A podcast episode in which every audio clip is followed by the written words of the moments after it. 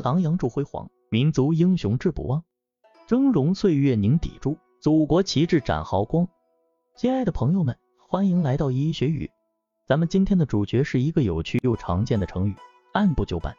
哈哈，看着这个成语，你是不是脑袋里马上想到了那些枯燥乏味的事情？比如排队买票时按顺序排队，一个一个来。嗨，别走，我知道这个成语给人第一印象有点无趣，但我告诉你，它其实像个安全的游戏规则，让我们的生活不会乱成一团。让我们一起把时间倒流，回到古代，翻翻这个成语的字典。按部就班源于晋陆机的《文赋》，是中国古代最重要的文学批评作品之一。其中有这么一句：“然后选一按部，考辞就班。”这里的“选一按部”意思是选择合适的内容，分门别类的整理归纳；考辞就班则是考虑文字的运用，然后按照一定的顺序排列。这也体现了陆机对于文学创作的严谨态度和方法论，这是他在《文赋》中提出的很重要的观点之一。他认为写作不仅仅是艺术创作，更是一种科学的过程，需要严谨的逻辑和精确的语言。那么这个成语在我们的日常生活中有什么实际用途呢？我给你举个例子吧，想象一下，你正在玩组装积木，如果你任性的跳过了步骤。可能结果就是你的积木大楼歪歪扭扭，甚至塌掉。这个时候你就需要按部就班了。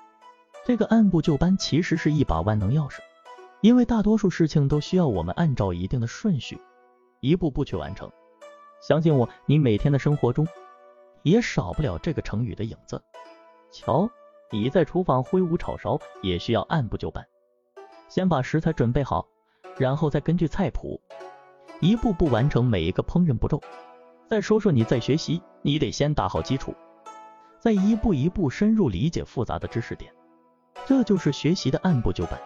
当然了，按部就班并不意味着我们就得像个木头人，不能有新的想法。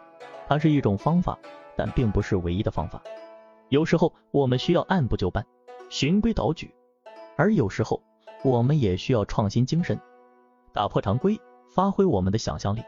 比如那个积木，如果你只想搭个平常的小房子，那就乖乖按照步骤来；但如果你想搭个从未有过的宇宙飞船，那你就得发挥你的创新精神了。看，按部就班不仅是一种处理事物的方法，更是一种生活的态度。它提醒我们，无论我们在做什么，都应该有条不紊、有步骤的进行。